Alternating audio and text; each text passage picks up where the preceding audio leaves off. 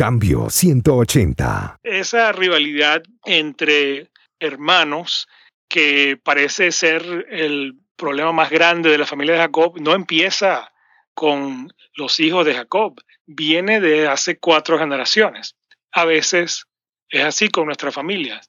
Hay una serie de características, dinámicas, formas de relacionarnos que están presentes de una manera muy aguda, que tienen una forma muy clara de afectar las relaciones familiares, pero que vienen de generaciones atrás. La mayoría de las tensiones que afectan a las familias tienen que ver con los conflictos relacionales.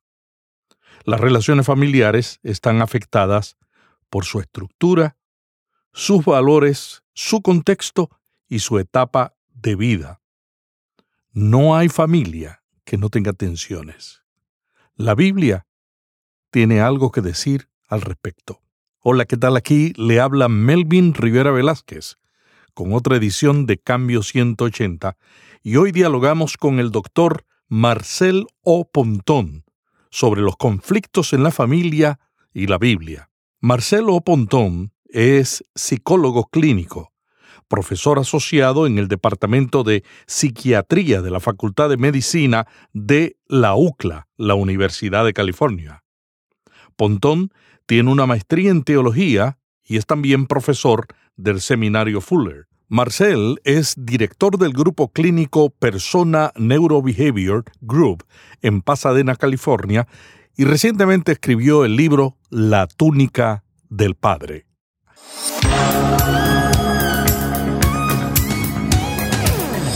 Este es un podcast de la red Intermaná, ayudándole a vivir mejor. Cambio 180. Cambio 180 es auspiciado por cristianos.com, una comunidad sobre la iglesia, la Biblia, la cultura y la vida cristiana. Cambio 180. Marcel, la mayoría de los pastores enfrentan grandes retos con la familia. Tú tienes, además de una preparación una alta preparación académica en neuropsicología, tienes una preparación teológica, que esto no es común verlo eh, en ese nivel alto de especialidad neuropsicológica. ¿Cómo tú desde la perspectiva teológica ves el reto que presentan las relaciones familiares para la iglesia? Yo creo que ese es un tema ah, muy relevante y en cierta forma es como un tema perenne, ¿no? Iglesia ha estado trabajando con y ministrando a las familias por dos milenios, pero eh, y en cada etapa han habido distintos ah, retos. Yo creo que ahora quizás los retos más grandes tienen que ver con asuntos de identidad y la identidad que está forjada por la mezcla que existe en toda cultura vivimos en un mundo multicultural, vivimos en un mundo polivalente donde hay cualquier cantidad de valores. Entonces, este tipo de confrontación con distintos valores, con distintas expectativas, con distintas formas de pensar, retan a la iglesia para poder clarificar los valores de cuál es la vida cristiana que debe tener una familia o cómo una familia puede crecer en su ah, vida espiritual y dentro de la comunidad con valores porque eh, inevitablemente van, van a enfrentar cualquier cantidad de conflictos. Marcel, en la sociedad contemporánea, en la iglesia, siempre nos quejamos de que la familia está en crisis, pero la mayoría de las veces nos referimos al valor de la familia en la cultura.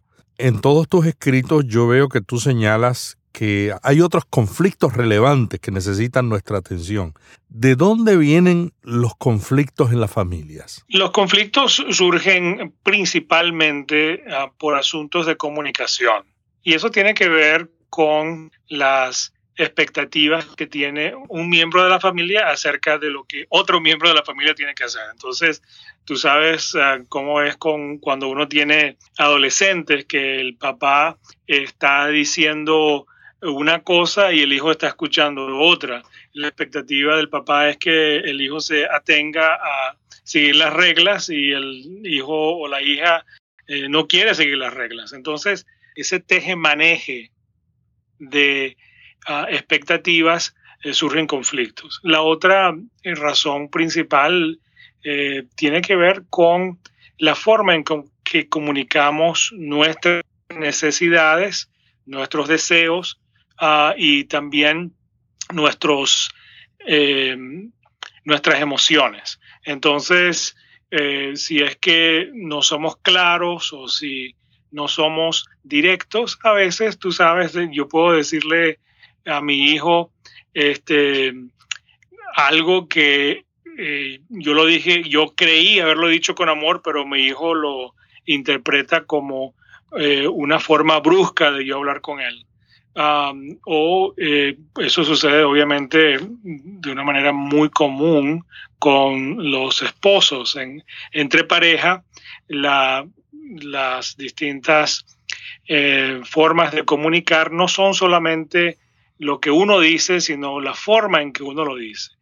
Y entonces la comunicación, la falta de la misma o la confusión de lo que uno quiere decir va a resultar en una serie de conflictos. Otras veces tiene que ver con el hecho de que la familia está pasando por un proceso. Por ejemplo, todas las familias pasamos por procesos de eh, cambios. Mi familia en este momento como te mencionaba antes de la entrevista, está pasando por eh, una etapa muy interesante donde mi hijo se acaba de casar. Y entonces eso representa un cambio. Y el cambio ahora es que mi esposa y yo tenemos más tiempo, el uno con el otro, y quizás no estábamos a acostumbrados a tener ah, tanto tiempo porque estábamos siempre enfocados en los hijos y ahora en la boda y entonces ahora nos toca eh, pasar tiempo juntos y a veces eso puede traer conflictos en términos de que ahora yo no sé qué hacer con mi tiempo o quizás me siento desatisfecho o quizás tengo otras cosas que quiero hacer pero no sé qué es lo que quiero hacer. El cambio siempre trae una serie de conflicto. Entonces, una de las cosas importantes que tenemos que ver es en qué etapa de vida estoy yo con mi familia, cuál es el proceso natural por el que estoy pasando. Cuando tenemos hijos pequeños, los cambios son quizás que tenemos que llevarlos a la escuela o que tenemos que ir a una graduación de kindergarten o de sexto grado.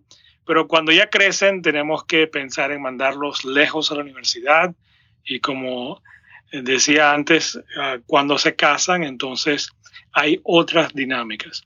Pero esos procesos naturales de cambio que ocurren en las familias traen conflictos porque muchas personas dentro de la familia no pueden estar preparados para aceptar el cambio, porque el cambio duele, el cambio es difícil ah, y el cambio representa una pérdida.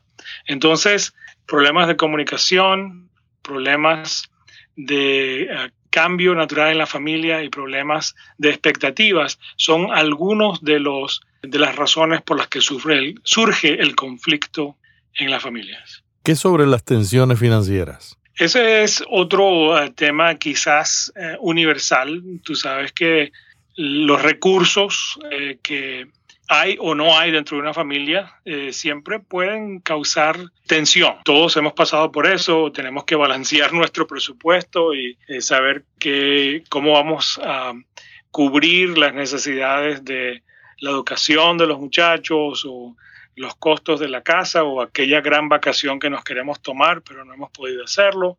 Entonces, obviamente los recursos son, los recursos financieros son un elemento eh, de conflicto. Y a veces también tiene que ver con las expectativas de, la, de los miembros de la familia. Uno, tú sabes, si el esposo está esperando eh, recibir su cheque para comprarse eh, un Xbox o una televisión de 60 pulgadas, mientras que la esposa quiere ahorrar eso para algo en el futuro, esa, ese teje-maneje entre lo que se quiere hacer con el dinero las expectativas, los valores sobre el dinero, obviamente van a causar conflicto. Y eso es muy común, es un asunto universal. Y en el caso de la familia multicultural de Estados Unidos, ¿hay algunas otras tensiones que se añaden a esas?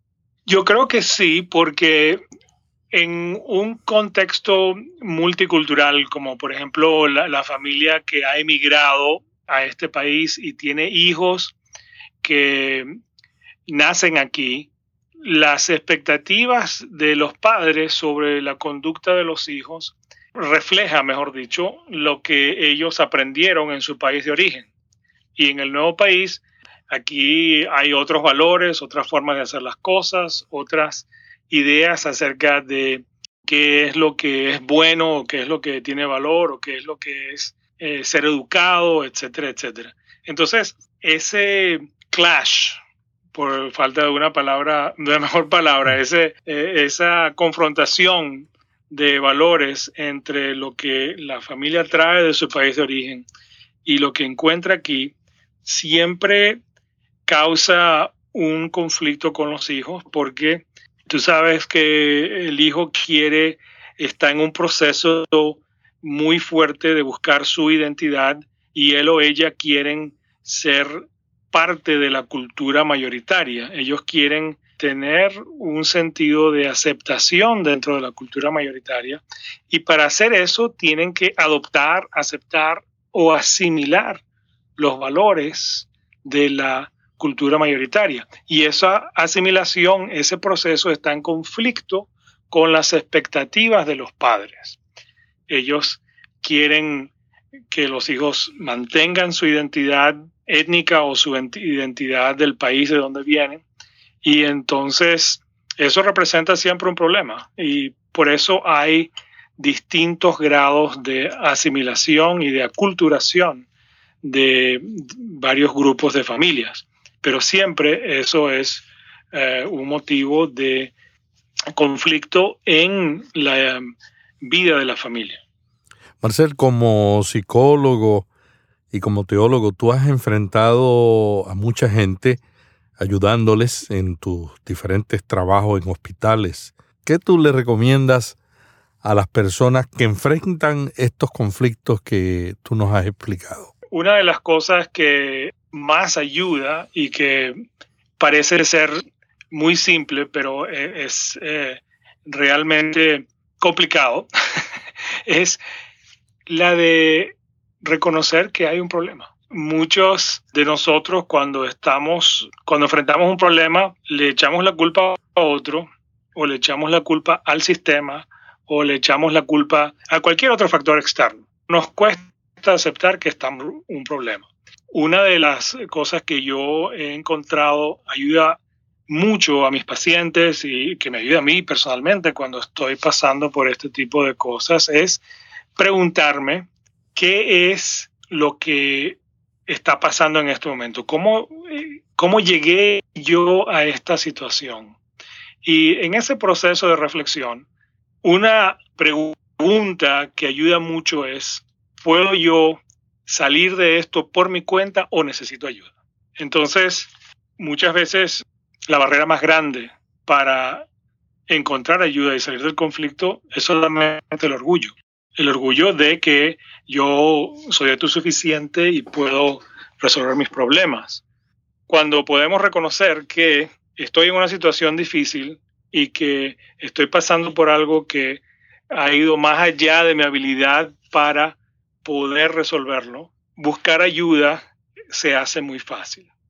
Y entonces la ayuda viene, tú sabes, de distintos ah, recursos. Una ayuda que está disponible a la mayoría de las familias es simplemente hablar honestamente con la pareja o con los hijos acerca de la situación y preguntar qué podemos hacer para salir de esto.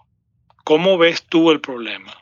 ¿Qué es lo que tú crees que yo debería hacer para que resolvamos esta situación?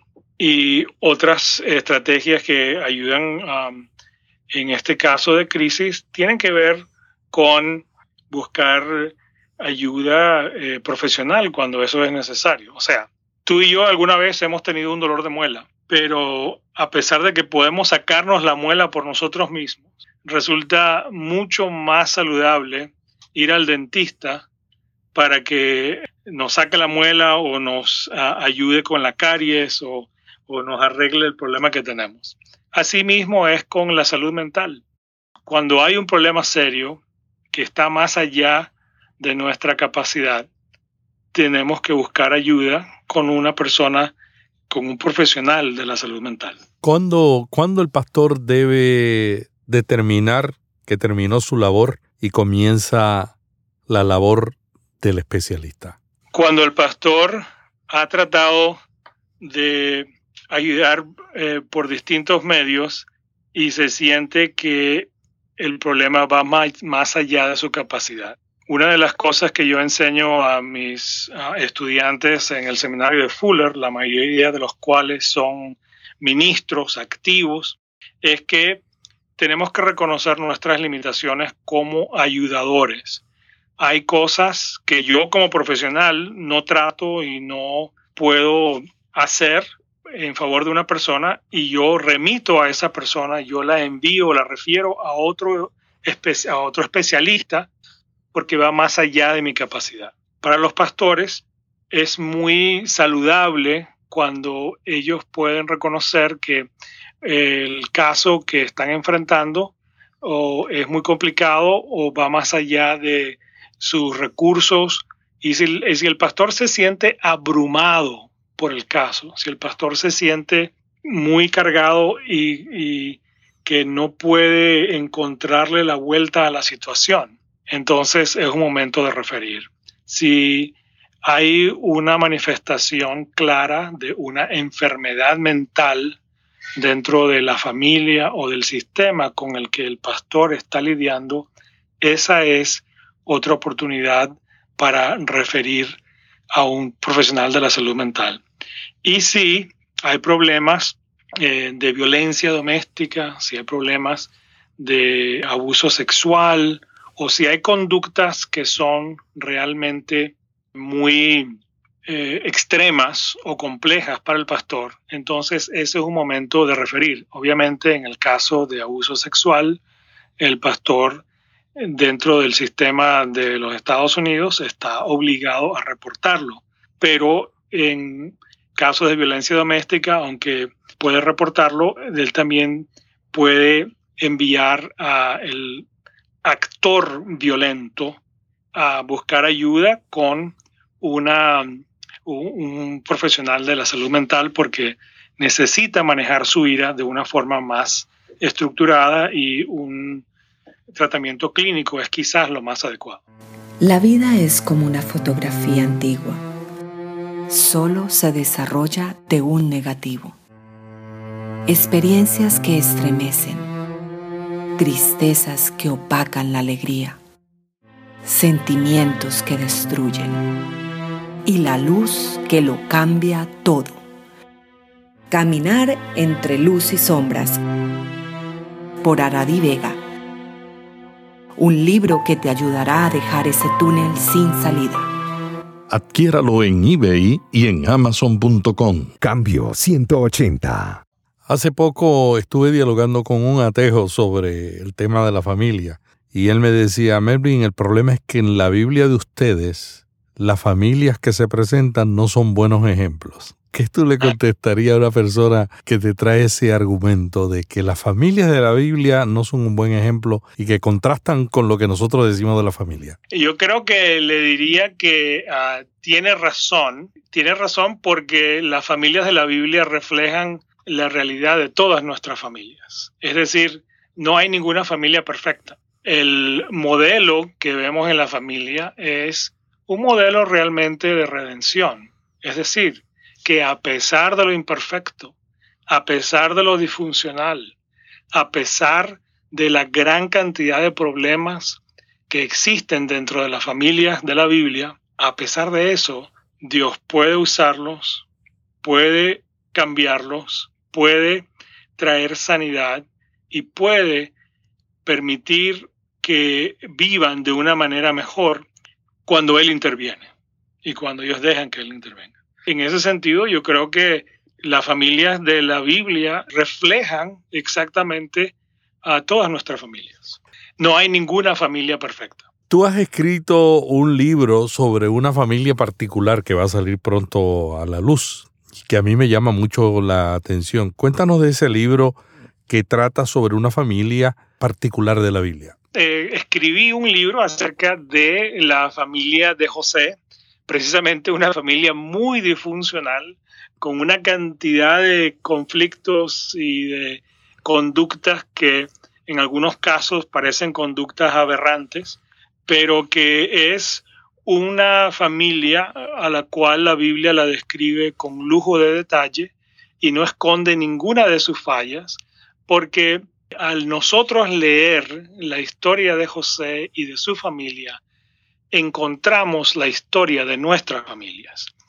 Y en este libro entonces yo trato de describir el desarrollo de la identidad de José que pasa por un proceso de conflictos con su familia nuclear, con sus hermanos, y que pasa por una serie de problemas hasta llegar a alcanzar el potencial mayor para cumplir su llamado. Y entonces describo todas las dinámicas familiares, describo los conflictos y cómo eso refleja lo que sucede en nuestras familias. ¿Y por qué escribiste este libro? Yo escribí este libro porque descubrí en la lectura de la historia de José, para los que eh, quizás no lo tienen fresco en su mente, estoy hablando del libro de Génesis, capítulo 37 al 50. La historia de José está marcada por las túnicas que él viste, las túnicas que él se pone. Empieza con la túnica del padre, luego sigue con la túnica ah, del trabajo en Egipto y luego la túnica de lino fino. Y en ese proceso de cambiar de túnica, descubrí que hay una metáfora acerca de lo que sucede en nuestras vidas cuando pasamos de una etapa de relación familiar a otra.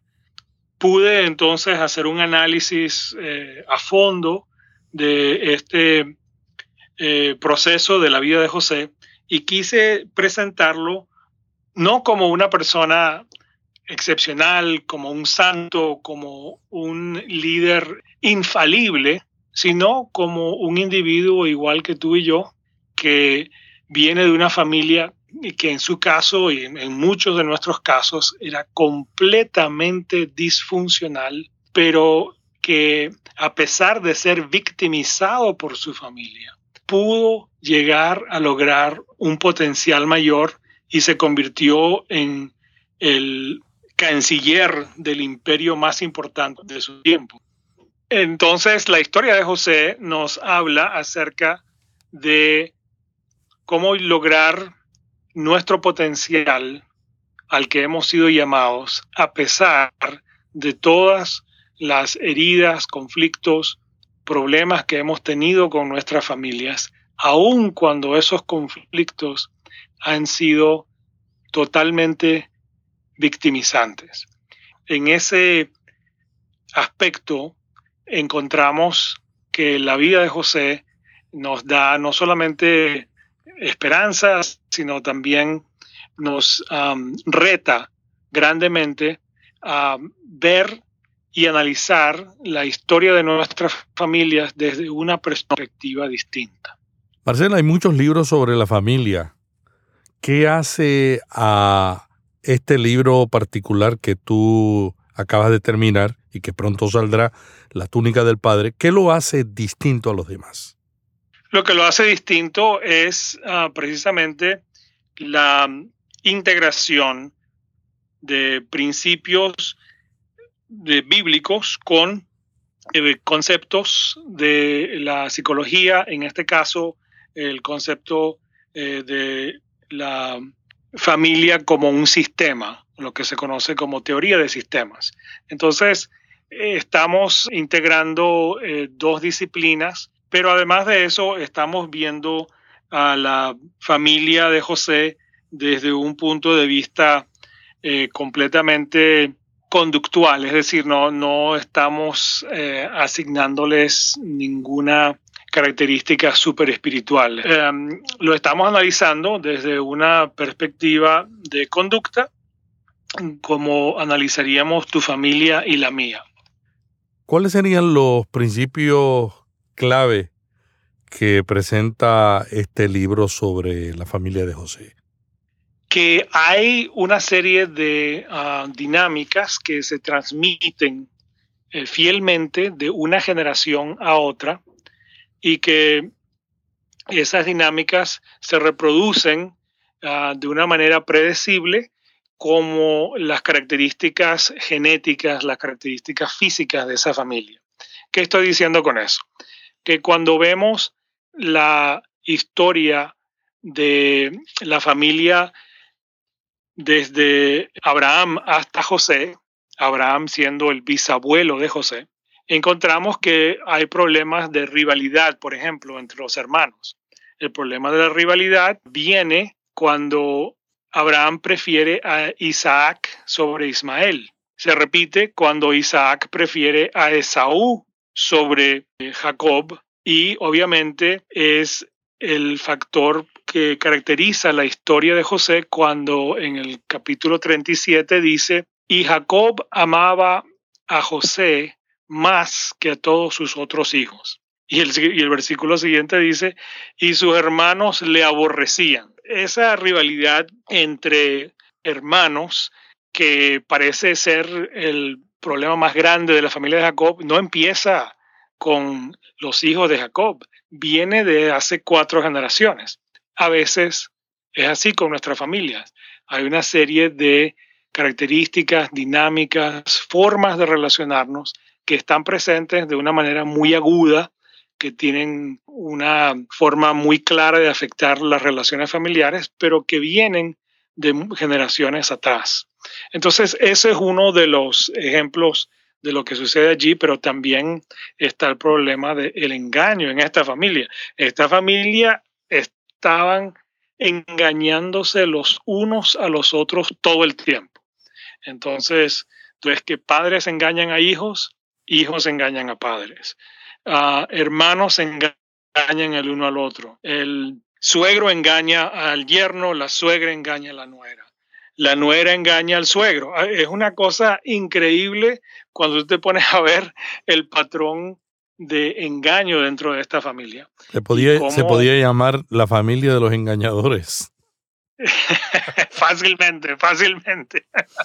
Tú lo ves eh, en todo nivel, ¿no? Entonces se, se ocurren, ocurren cosas que parecen tragicómicas, ¿no? De cómo usan el engaño para sacarle ventaja el uno al otro. Pero obviamente le sacan ventaja inmediata, pero causan daños por mucho tiempo y causan grandes dificultades. Ese patrón de dinámicas que quizás empieza en una generación, afecta a la generación siguiente, impacta la forma en que se relacionan los unos con los otros. A veces solamente el salir del sistema es lo que permite que la persona pueda aprender otra forma de relacionarse y vea las cosas de otra forma. Ese es el caso de José. Hay muchos sermones que yo he escuchado sobre este pasaje de la Biblia, lo enfocan sobre el perdón, sobre diferentes perspectivas, pero es interesante que tú como neuropsicólogo tienes un acercamiento particular.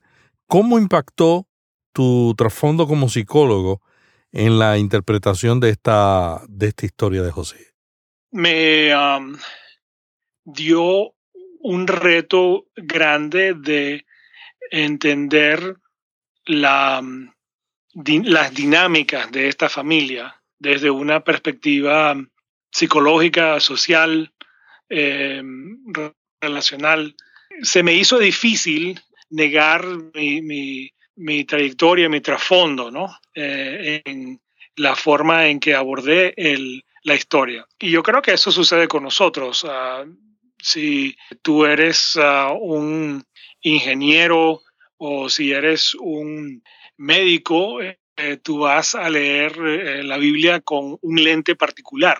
Lo vi con un lente conductual, entendiendo las conductas que afectan a todas las familias también entendí que la Biblia no esconde ni glorifica a ninguno de los personajes.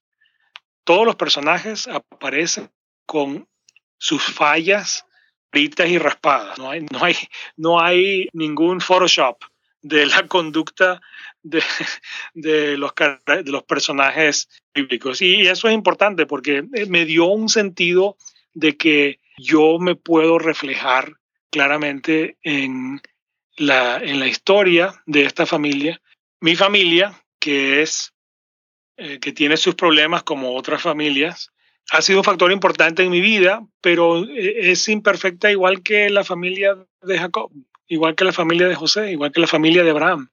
Y entonces tiene un factor liberador, ¿no? Tiene un factor de um, entender que es la gracia de Dios la que te usa, no tu capacidad de estar listo para ser usado, no tu, tu habilidad especial para hacer cosas por Dios o para Dios, no tampoco tus valores ni tus buenas intenciones, ni siquiera tu llamado, porque Jacob, a quien Dios le había hablado directamente y le había dicho que lo iba a bendecir y que le iba a dar por heredad la tierra, etc.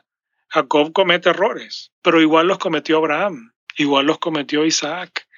Y el mismo José, cuando se enfrenta con sus hermanos en Egipto, ahora ya con el atuendo de Sefanat Panea, el primero de Faraón, visir del imperio, engaña a los hermanos y les hace sufrir y les da una experiencia horrible. Los acusa de ser espías. No importa la época de la historia humana, pero si tú vas a otro país y te acusan de ser espía en ese país, te la vas a ver muy mal. Y ese, eso es lo que hizo José con sus hermanos. Entonces, eso nos dice que aún José, a quien nosotros eh, muchas veces ah, casi deificamos como una persona de alto carácter moral, aún José tenía unas heridas tan grandes que lo llevaron a actuar de una manera vengativa.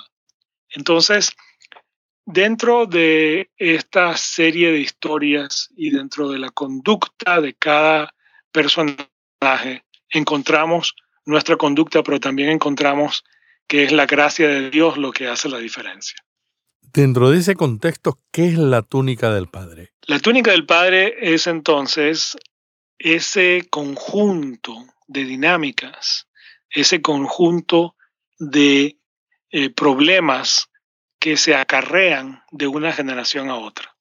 Entonces, cuando Jacob le da a José una túnica policromática, una túnica de bellos y muchos colores, le está dando también el peso grande del favoritismo que él tiene por José en contra de los hermanos, y que es la dinámica que se ha repetido por varias generaciones. También le da una dinámica de el engaño y de muchas otras cosas que vienen en esta familia. Entonces, cuando hablo de la túnica del padre en este sentido, estoy hablando de una metáfora. Ah, para nosotros muchas veces esa túnica es nuestro apellido. Y tú sabes que en Latinoamérica, en el mundo hispanoparlante, por ejemplo, el peso del, nombre, el peso del apellido es muy grande.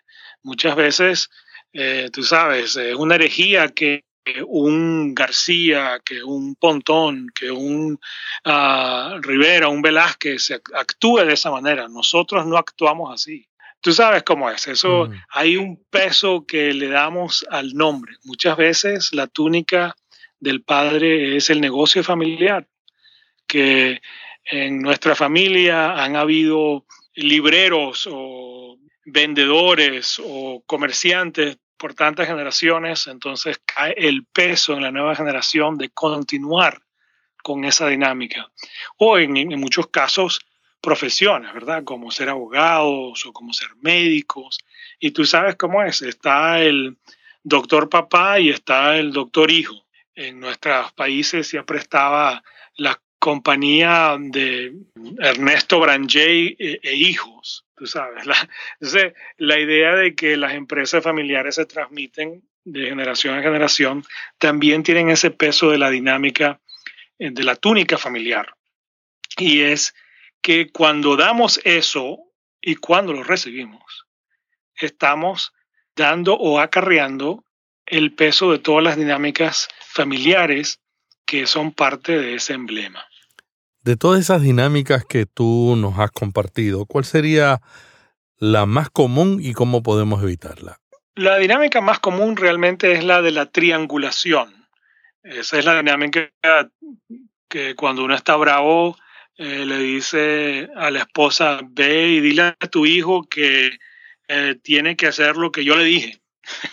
o ve y dile a tu hija que eh, si no está aquí a las 12 pierde su derecho de salir el resto de la semana. Entonces la triangulación es poner por el medio a una tercera persona para que se comunique con la persona con quien yo quería intencionalmente comunicarme. Es decir, que uso a B para llegarle a C. Y entonces creo ese triángulo. Causa mucho daño porque la persona que está en el medio nunca va a poder complacer a, los, a las dos personas que exigen eh, su comunicación simultáneamente. Y entonces va a haber mucha tensión porque eh, agrada uno y le miente al otro, o miente a los dos, o se miente a sí mismo. Estar en el medio es una posición muy ingrata y esto obviamente se produce con mucha frecuencia y mucha facilidad en casos de divorcio, donde un hijo está en el medio de dos padres y eso obviamente crea eh, muchísima tensión ¿no? y muchos problemas. Ah, pero también ocurre cuando un padre eh, defiende a un hijo o cuando un hijo defiende a otro hermano, estar en el medio, esa, esa dinámica tan perniciosa de tratar de complacer a los dos y estar en el medio es quizás la, una de las más dañinas en las familias y todos, todos estamos en una posición de enfrentar esa, esa dinámica. Yo, estoy convencido de que yo he hecho eso en algún momento con mis hijos o con mi familia y obviamente he sido parte de eso en, en el divorcio de mis padres, por ejemplo. Y yo creo que esa es una de las más dañinas. Entonces, ¿cómo salimos de eso?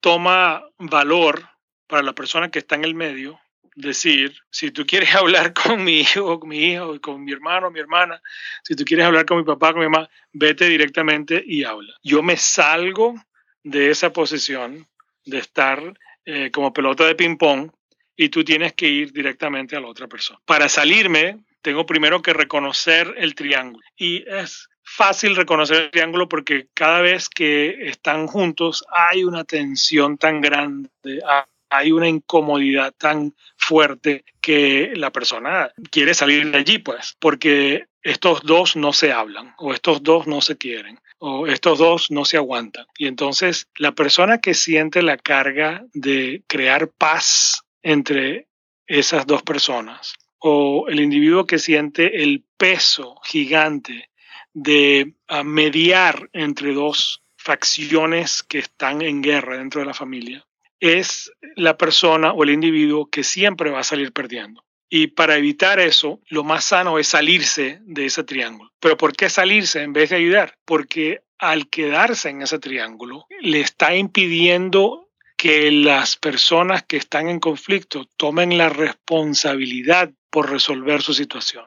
Si tú vas a estar en el medio, ellos nunca van a tener ningún deseo de resolver nada. La dinámica más negativa, más dañina es la triangulación y la forma en que arreglo eso es, si estoy en el medio, me salgo. ¿Por qué se sabe la persona que está en el medio?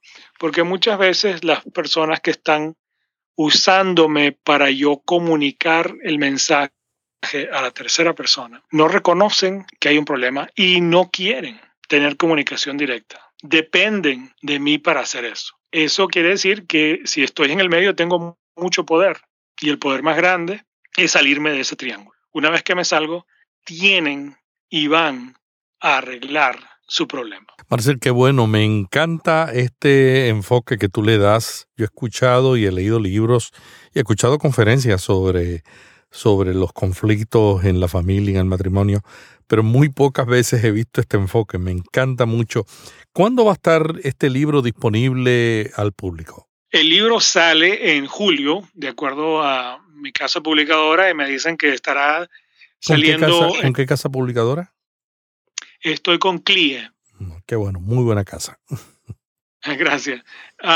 y va a estar disponible en formato de ah, digital, en ebook, y también va a estar obviamente eh, impreso, pero sale a finales de julio y apenas sepa, este, yo lo pondré en mi website para que eh, la gente sepa. Y creo que eh, dentro de unas semanas será posible hacer una preorden del libro también. Qué bueno, vamos a poner aquí en las notas del podcast el enlace a la tienda de la editorial CLIE de España para que ustedes puedan ya tener por lo menos una manera de contactarlo. Y también vamos a poner los datos del blog de Marcel. Te felicito por tu blog, Marcel. Me gustaron mucho los artículos. Hay pocos blogs con el contenido que tú estás escribiendo y creo que es un contenido muy, muy, muy importante para la iglesia en este momento histórico en que vivimos. ¿Algo más que quisieras comentar sobre los conflictos en la familia antes de que terminemos la entrevista? Yo creo que otra forma en que la persona puede conseguir ayuda es obviamente leyendo, ¿no? Pero los conflictos, los problemas tienen un poder muy grande cuando yo los cargo dentro de mí y cuando yo quiero resolverlos por mi cuenta.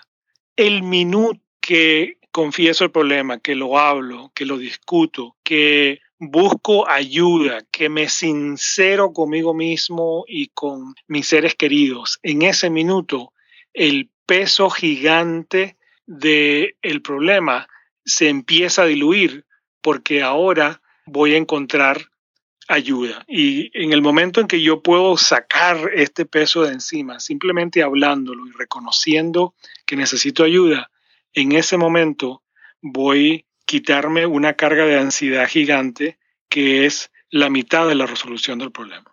Muchas gracias al doctor Marcel Pontón, psicólogo clínico, profesor asociado en el Departamento de Psiquiatría de la Facultad de Medicina de la Universidad de California, por este diálogo sobre el tema los conflictos en la familia. La semana que viene continuaremos con otro tema relevante para pastores y líderes. Hasta aquí Cambio 180. Cada semana, Melvin Rivera Velázquez dialoga con destacados invitados sobre temas de interés para pastores y líderes. Cambio 180 le ayuda a mantenerse relevante en un mundo cambiante. Si este podcast le gustó, vaya a iTunes y suscríbase para recibirlo automáticamente lo publiquemos. También déjenos ahí una valorización y comentario. Para más artículos sobre estos temas, visite cambio180.com. Cambio 180. ¿Cómo mantenerse relevante en un mundo diferente?